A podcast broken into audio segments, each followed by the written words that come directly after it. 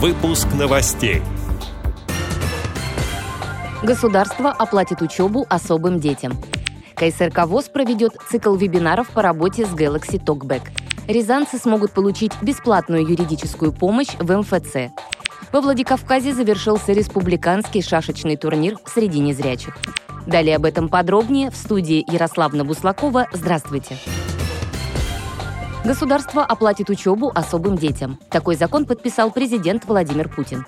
Теперь юные россияне имеют бессрочное право поступать в ВУЗ по программам бакалавриата и специалитета за счет бюджетных средств. Воспользоваться этой возможностью могут дети-сироты, дети, оставшиеся без попечения родителей, дети-инвалиды, инвалиды первой и второй групп, инвалиды с детства, а также инвалиды вследствие военной травмы или заболевания, полученных в период военной службы, пишет парламентская газета. КСРК ВОЗ проведет цикл вебинаров по работе с Galaxy Talkback – Обучение рассчитано только на пользователей смартфона от компании Samsung с установленной операционной системой Android 11 версии. За 10 занятий слушатели узнают, как настроить новый телефон после покупки, как с помощью жестов управления эффективно взаимодействовать со смартфоном. Также ВОСовцам разъяснят, как позвонить, написать или прочитать СМС-сообщения.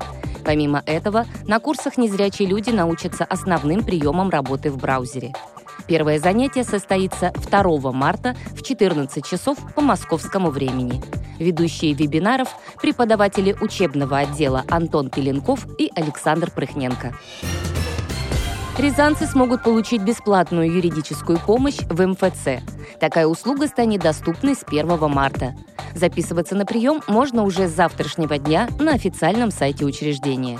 Юридической помощью смогут воспользоваться люди с низким доходом, инвалиды, участники Великой Отечественной войны, дети с ограниченными возможностями здоровья и дети-сироты. Кроме того, на первичную устную консультацию имеют право граждане, не относящиеся к льготным категориям. Специалисты ответят на вопросы, касающиеся предоставления мер социальной поддержки, реабилитации инвалидов, а также обжалования во внесудебном порядке актов органов государственной власти, органов местного самоуправления и должностных лиц, передают ведомости. Во Владикавказе завершился республиканский шашечный турнир. В мероприятии участвовали порядка 20 спортсменов с нарушением зрения. Здесь соревновались как опытные игроки, так и начинающие шашисты. Золото турнира завоевал Николай Петров.